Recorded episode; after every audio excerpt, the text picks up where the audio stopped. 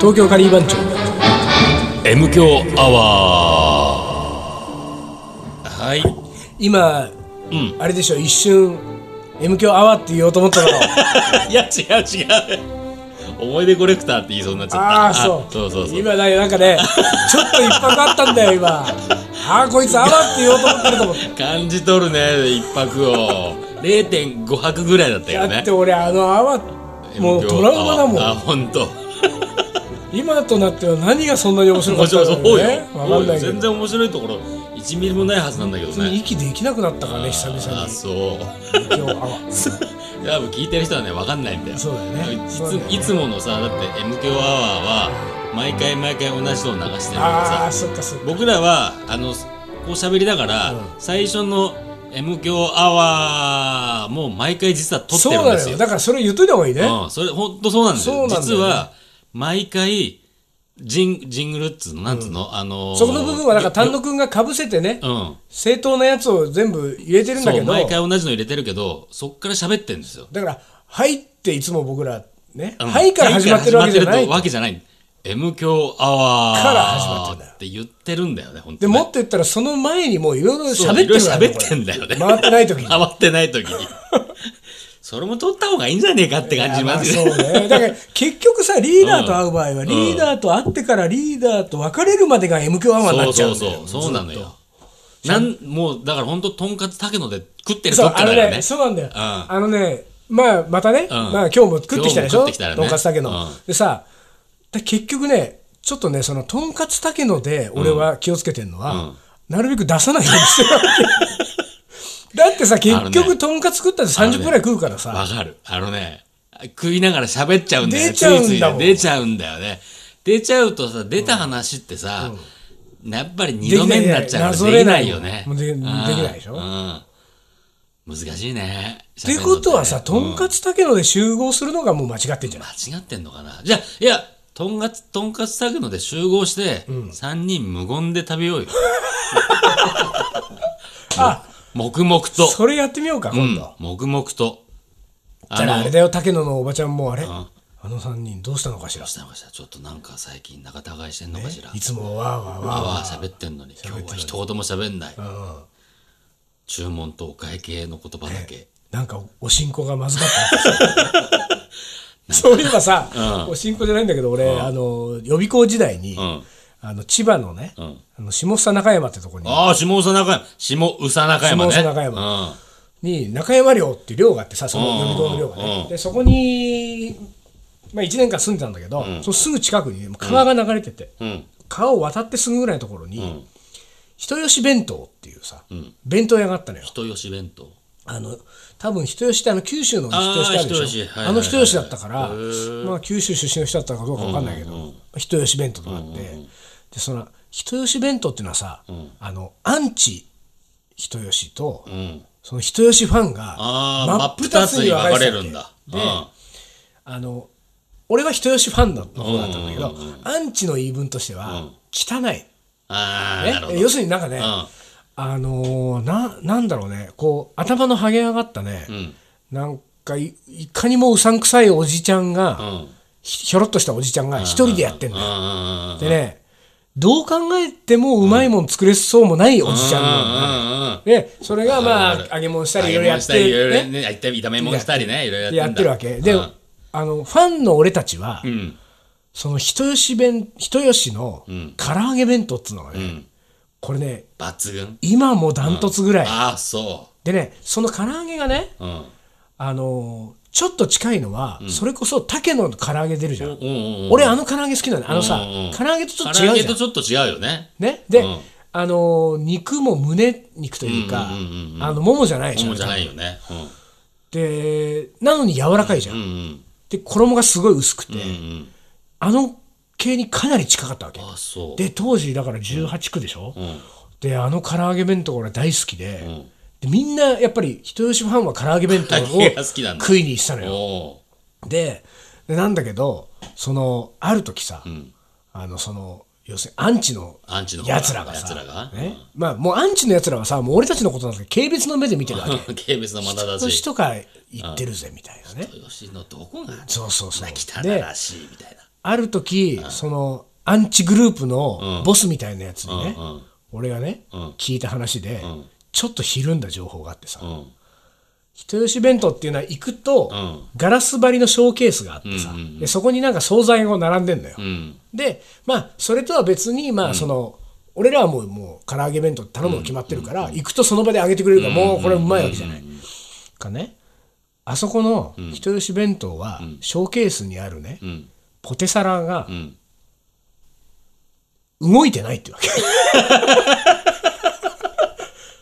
でいや要するにポテサラがこうポテサラが微動だにしていないよ何しない。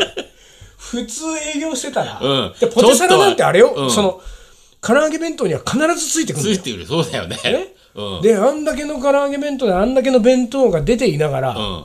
ショーケースのポテサラが動いてないって動いうのは形が一切変わらない。おかしいと、うん。で確かに動いてないのうよ、んうん。ポテサラは、うん。ちょっと気になって見たけれども、うん。ね2日。3日、いまだにそれは俺はね謎なんだけど、でもう大学も卒業して、何年も経ってからさ、下佐中山一回行ってみたわけ、行ってみたんだ。あもうなくなってた。人吉弁当は。あやっぱなくなっちゃうわな。もしかしたらポテサラでなんか食中毒とかをね うわでもかもしれないけどなんか寂しいねそういうのってさ。なくなあの学生の頃食ってたものがなくなるってのはさ。寂しい。寂しいよね。であれでもうまかったと思うんだけどな。いやいや俺もさそういうので言うとさ、高校の頃俺この話したかな、高校のすぐ隣にあるさ、木津商店っていうのがあって、面白い。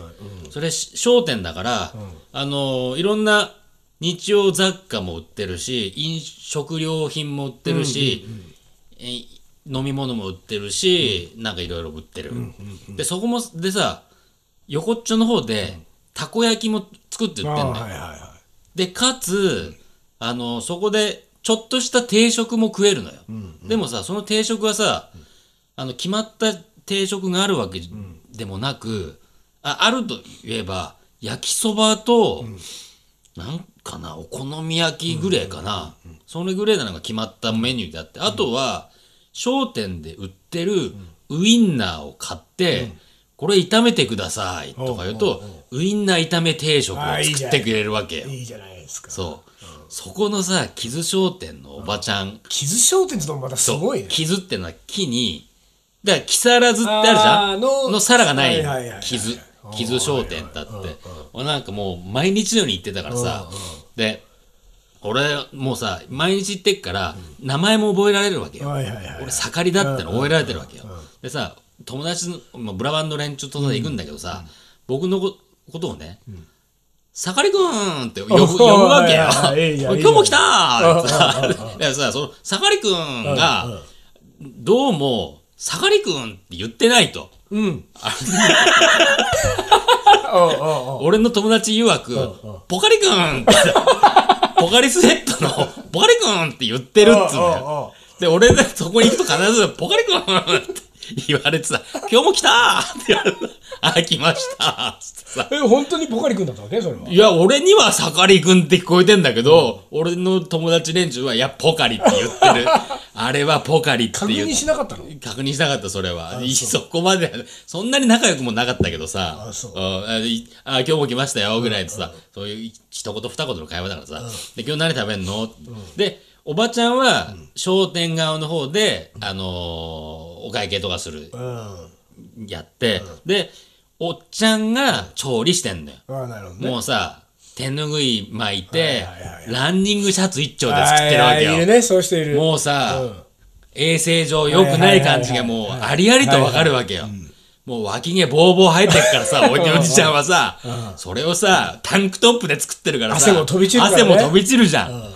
もうそれをひどい、一回さ、ひどいのがあってさ、焼きそばをね、俺の友達が焼きそばを頼んで、俺はたこ焼きを頼んで、たこ焼きはね、もう抜群にうまいのよ。あのね、ちょっと油多めに最後や,、やるから周りカリッカリで、中ふわっふわなさ、ちょっと大阪タイプっつうのかな、なんつうのかな、もうとにかくね俺は大阪でも食ったけど、大阪で食ったたこ焼きよりもその木津商店のたこ焼きがうまいっつうぐらいうまいたこ焼きなんだね。でそのたこ焼きを食ってで、俺の友達は焼きそばを食って、でさそれを持ち帰りテイクアウトでね、テイクアウトして、まあ、高校だからさ、ゲーセンとか行ってさ、はいはいゲーセンでさ焼きそば食いながら、うんうんうんゲームやるみたいなさ、そんなことやってたんだけどさ、あるやつがその焼きそば買ったやつがさ、焼きそば食ってさ、ん。なんか、ん？ん？んうん。うん？って言ってるわけよ。うん。なんか入ってるって言ってたわけよ。うんうん。ん？って言ったら、絆創膏出てきたね。もうね、おっちゃんの指の絆創膏。そこね絆創膏入ってちゃダメでしょ。俺もインドで一回あってあ、ほんと。絆創膏入ってるからね絆創膏はダメだろ。ダメだね絆創膏は出汁出まくってるだろ。出し出るし絆創膏はもう毒の塊だ毒のから、ね、塊でしょ。あれはね、あれは笑ったね。それをなんかこう先に見つければまだよかった見つければまだししもさ、食っちゃってだからさ、それその傷商店はもうないわけ？それで。もうないね。あら。そう、それも、それもね、あのー何？あれで、あれで見たの。あのーインターネットあで、ーはいはい。傷商店ってあるかな？ってなんか調べたら誰かが今はなき傷商店みたいなあららら。さ写真載っけててさ。わあないわ辛いね。じゃあさそれはそのよく行ってた時代から、ん。そのしばらく置いてそこに行ったってこともないんだ。もいだから行ってない。俺高校時代しか行ってないわけでで高校時代は要はさ高校に学食がその時代なかった。の、はいはい。俺らはさ学食の作るための積立金ずっと払ってたんだけど俺らがいる時にはできずにで学食ができちゃったから、そのさ学校の周りあのーそういう商店とかがなるほどね。立ち行かなくなってさ潰れたっていう話らしいんだけどさ。そういうのってさでも、んあの高校時代よく行ってた店に、なんか大人になってから行ったりすると、ん。やっぱまたいろいろ思い、ね、重そう。考えがさそうそうそうそ俺そのよ予備校時代のその下総中山下総中山のね、うん。人吉弁当ともう一個あってさ、うよく行ってるとこ、ん。でそれに米屋っていうね。う米屋、おうひらがなで米屋ってひらがないう米屋。これはいわゆる定食屋ですよ。中華系の、うんうんうんうん。でそれはあの駅南にあったわけ、でその寮の方は駅北？口を結構歩いてったところにあって、その川沿いに人吉弁当だったんだけど、あの人吉弁当は要するにその、何？1人前500円ぐらいのもんだからさ、まあ別にあのなんかあの例えば土日とかの寮のご飯が出ないランチとかに、そう行ったりとか、ね、みんな買ってたんだけど、あの当時俺だからもう高校卒業してその18区のその予備校生時代から、ん。なんか多分ね食べるものに関してはね、なんかこうちょっとなんか適当なもん食いたくないみたいなのがあったんだよね当時ね。まあ今はもう適当なこといいぐらい なんだけどさどっちかっつうと一周しちゃってな。そうで、うなんだけどだからさ寮のご飯が出るわけじゃない、ん。朝とか昼とか、でさすがに朝はさ、まあもう無視して食べなかったり、まあそこで食べたりするんだけど、晩ご飯をね、寮で食べるっていうのを、が、まあ、たまにはいいけど、毎日毎日欠かさず寮で食べるっていうのはちょっとなんか嫌で、俺は自分の小遣い払ってでも、うまいもん食いたいっていう気持ちがあったわおけでもさ予備校生の仲間でそんなのいないじゃん。400人ぐらいいる寮だったから友達いっぱいいたけうん。どみんな寮で食べるわけですよ。ところがさ C 直哉君ってね。まあ今 こんな本名言っちゃっていいのかな。フルネーム出たね。フルネーム出たね。その C, C ってやつがいて、今でもあいつ何やってんだろうなって天才だったからね。多分なんかそう。結構いなんかいいポジションでいると思うんだけど。C は同じマインドだったんだよ俺と、だから、寮の飯なんか食ってらんねえよっつって。で行こうぜえいろいろ探索してたわけ、俺 C と、で2人で見つけたのがその米屋だったの米屋。で米屋はね、あのー隣に季節料理米屋っていうのがあるの、で こっちは俺入れなかった。最最後まで。ちょっとなんか高級な感じがするね。ちょっとね。相当高い。うん。でだから俺らが行けたのは、うん。その普通の中華定食屋の米屋なのでこっちは、まあただ多分ね当時ね、700円ぐらいでおかず、プラス200円ぐらいでライスとか、んうんでもそれでもあ高いね。高いわ。高い高い。でもそのね、米屋にね、ん。俺は C と一緒にね、毎週欠かさず行ったわけ。言ってたね。二人とも必ず頼むのが肉ニラライスっていうのが肉ニララ要イス。するに肉ニラ炒めとうんライス。ご飯が出てくるわうんけ、まあ味噌汁もあったからうん。うん必ずそれをさ頼むんだけど、そこの米屋は、あのー兄弟でやってるわけ。おっさん兄弟2人でやってるのおーねであのどうもまあ俺らもう毎週毎週1年間行ってるから、関係性がなんか分かってくるじゃん。こっちが兄貴だって、であのどうもね弟が腕のいいコックなの、うん。で兄貴はうん。調理場入んないでうん。出前の配達をしてる。兄貴。兄貴がね。立場はちょっとでところがさこれがさ多分分あの辺一帯で米屋はさうん。地元民に相当評判が良かったとうん見えて俺らはその北口のちょっと遠いところの寮を出て、ん。みんなが寮で飯を食ってる間に C と2人で、うん。その逆側の南口の米屋に行くまでの間に、うん必ず兄貴と2回すれ違うのよ。そんぐらい兄貴は大忙し出前行くね。もうバイクでも。出前行きまくってんね。バンバン行ってるわけ？うん。まあ会わない日はないわけ。うん。でうわまたいた兄貴。で,、あとその入っていくじゃない、で店まで入っていくとまあもういつも決まってるから肉ニラライス頼む肉ニラライスを頼むと、数分して、その、えー弟さんがその調理場背中を向けて、あの壁の方に向かってこうね、中華鍋を振るんだけ中華鍋振ってるど、必ずどっかのタイミングで、炎がブワーって上がるわけよ。でいっつも俺はシートそれを見ながら、ほまた上がった。炎が上がった、であの炎上がった炎がさ、うん。また美味しくさせるわけじゃんそのビジュアルが、ね俺は、うん。であでそこで、まあ、安心感もあるわけまた、うん。あ今日も上がったね炎がつうって。でこう肉ニラがこうこう来てさ食べるんだけど、ぎあの豚肉がさ、ん。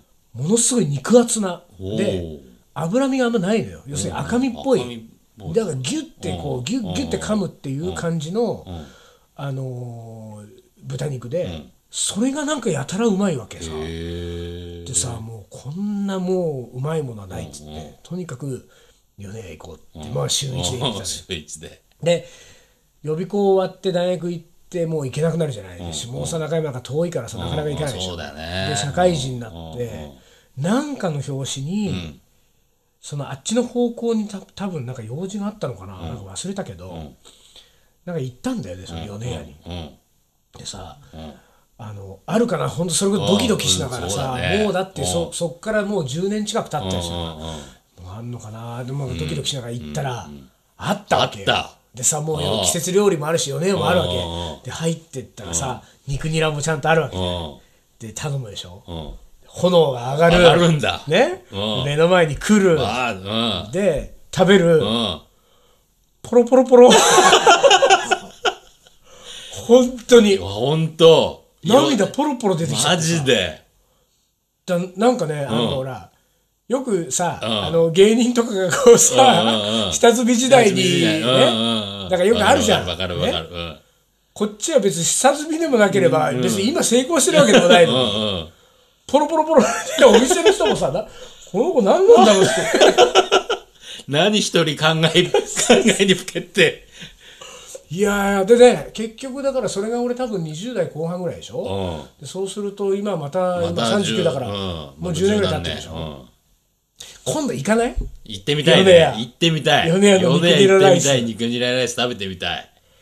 その時俺泣くけどいい？いいよ横で見てるよなんだお前。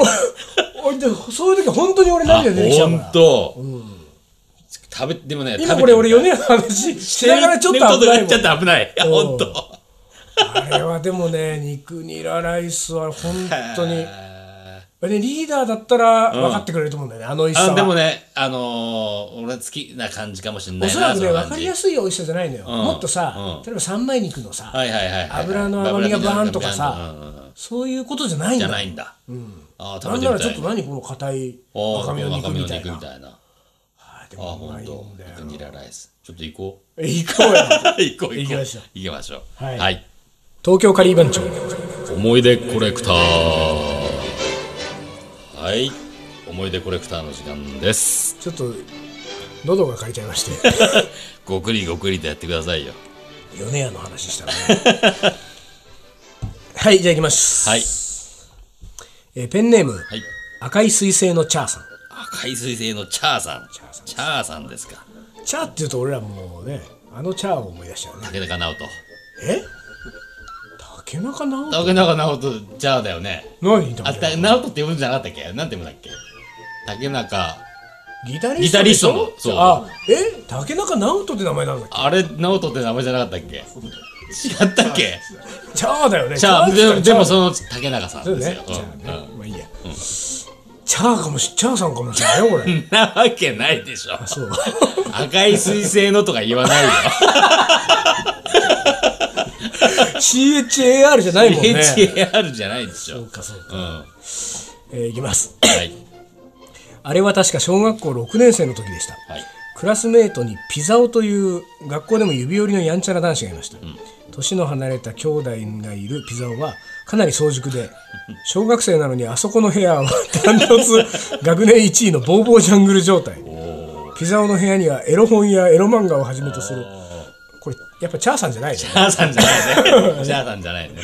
えーいわゆる大人の階段への入り口がいっぱい隠されていていたねこういう人ね。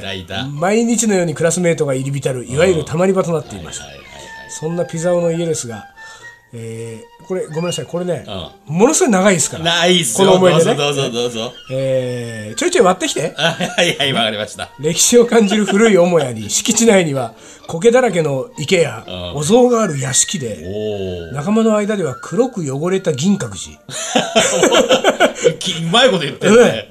略して黒銀閣黒銀閣。かっこいいよ。いいね。黒銀閣。黒銀閣。行ってみたいね。ね黒銀閣黒金閣ってかっこいいよね。黒銀閣にはしょっちゅう脱走して行方不明になっているワイルド番犬のバンも一緒に。ワイルドバンケ 一緒に暮らしてましたと、ある夏の日いつものように銀閣黒銀閣で暇を持て余していた僕たちは、キャンプの話で盛り上がり、勢い余って子供だけで2泊 ,2 泊3日のキャンプをしようということになりましたと小学生6年生の時ね、えーキャンプの、えーとなりました。それも山や川ではなく黒銀閣にある裏庭のお像の前で。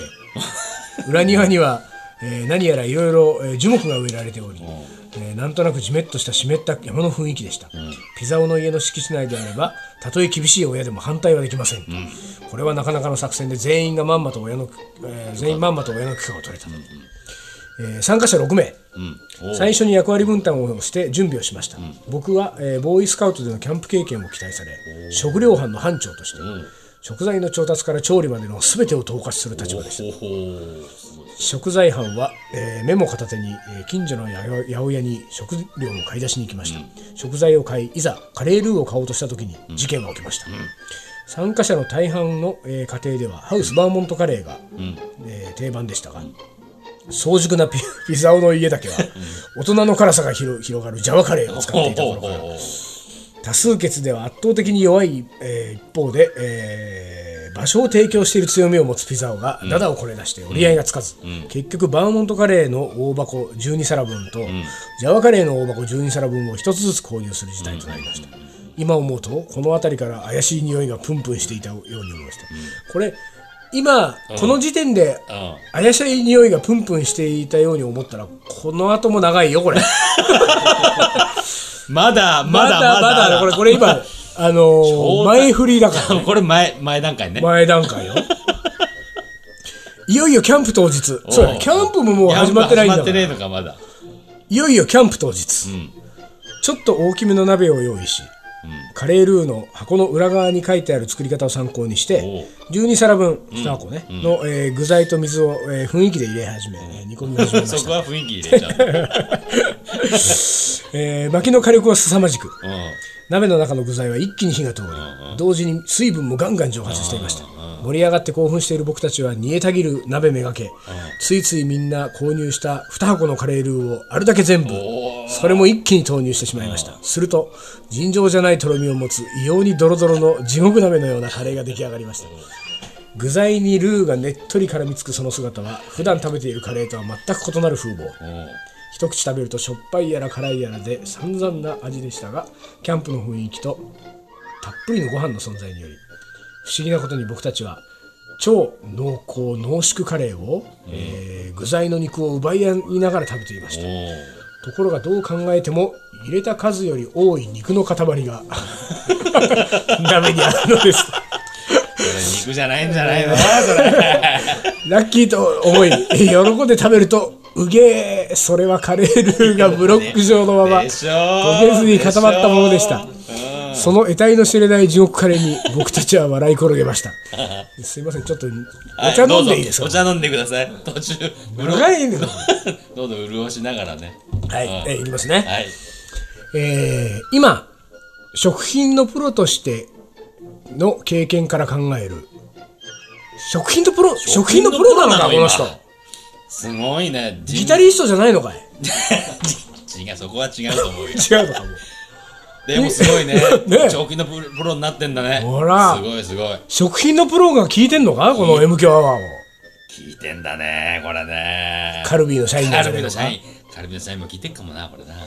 えー今食品のプロとしての、えー経験から考える、えーぐつぐつと煮えたぎり水分が蒸発しさらにカレールーの量に対して所定の所定量の半分以下しか 水分のない鍋の中にざっくり割ったブロック状態で一気に投入されたカレールーはおそらく、えー極度の粘性にでドロドロ溶けにくいため表面の小麦粉のでんぷんが中途半端に吸水した状態で一気に熱せられて固まり 完全にあの食品のプロの喋りになってるよこれも。う。分析入ってるね。うん完全な分酢析豚の肉のような見た目になっていただろうなと推測しますと、推測でここまで語っちゃうんだよ、すごいねえーおそらくその当時も、えーカレールーの箱にはしっかりと失敗なくルーを溶かしきれるように、えー、カッコ火を止めてからルーを入れてくださいと、うん。注意が書かれていたと思うんですが、興奮のあまり、えー12皿分の水なのに24皿分のカレーを全部投入してしまうような小学生がそんな押し付けがましい表情を読んでいるわけがありません、きっと大失敗もん？きっと大失敗もイノベーションもイノベーションイノベーション出てきたよ。ノベーション出すかそれ。大 失敗もイノベーションもこういった型破りな失敗や、えー発想から生まれるのではないかと思いました。一概に失敗は成功の母なのではなく成功の母となり得る失敗はちょっとだけいつもよりはみ出したぐらいの失敗ではなく既成概念や枠組みがぶっ飛ぶような崖から転げ落ちるぐらいの視野がや思考がひっくり返るぐらいの衝撃を受ける失敗に限るのかもしれないと。難しい文章ですね。あの読みながらどこを読んでるのか分からなくなる、えー中華料理では、えー肉や魚介類に冷えた状態ででんぷんを染み込ませた後に衣をつけて一気に加熱することで身の縮みを防ぎおかつ肉汁やうまみをギュッと具材に閉じ込める調理法が使われますが。おさおプロっぽい プロっぽいところ出てくるね。うん。あの日の僕たちの失敗はカレールーを溶かさずにカレールーの中にギュッと閉じ込めてしまうという カレールーにあってなってはならない食品科学的メカニズムだったでしょうとさて余談ですが。あこれようやくようやく余談来た余談が来たね余談ですが、えー余談ですが、えー黒銀閣。あ黒銀閣のこと忘れてたよもうこれ。黒銀閣に暮らす脱走癖のあるワイルド番犬のバンですが、えー彼の食生活は基本的には家族のご飯の残り物が中心だった、えーなのでキャンプのカレーも自動的にパンとシェあバンとバンとね、番犬のバンとシェアすることになりました。よく犬は玉ねぎを食べると血液の異常を起こして死んでしまうと聞きますが、日頃から玉ねぎたっぷりの味噌汁を ご飯にかけてダメダメ 昼なのに猫まんまや、えー玉ねぎをたっぷり入った焼肉の残りなど破天荒に何でもバクバク食べているワイルド犬のバンは不死身でした。しかしそんなワイルド犬のバンも、えー人の嗅覚の何千倍何億倍という嗅覚を持つ、えーお犬様の端くれですからさすがにカレールーの塊を口にした瞬間は思わずキャイーンと涙目になっていましたが それでも、えー一見肉っぽいカレールーの、えー塊がゴロゴロ入ったご飯もすごい勢いで、えー完食していました。本当、えーあっぱれでした。彼こそ犬のカリー番長だったのではないかと思います。バンだけにね。くだらねえくだらねえ。どう長いわ。いやー長い。超大作。すごいけど。なっちゃったおいピピピなっちゃったよこれ。初だよこれ。一本で。一本。しかも読み上げただけで終了。もいやーすごかうったね。終わりにしましょう。もう今日今日はね終わりましょう。疲れました。はい。はい。それじゃあ今夜はこの辺で おしまいにします、東京ガリ番長の M 強アワーこの番組はリーダーと水野がお送りしました。それじゃあ今夜はこの辺でおつかり疲れた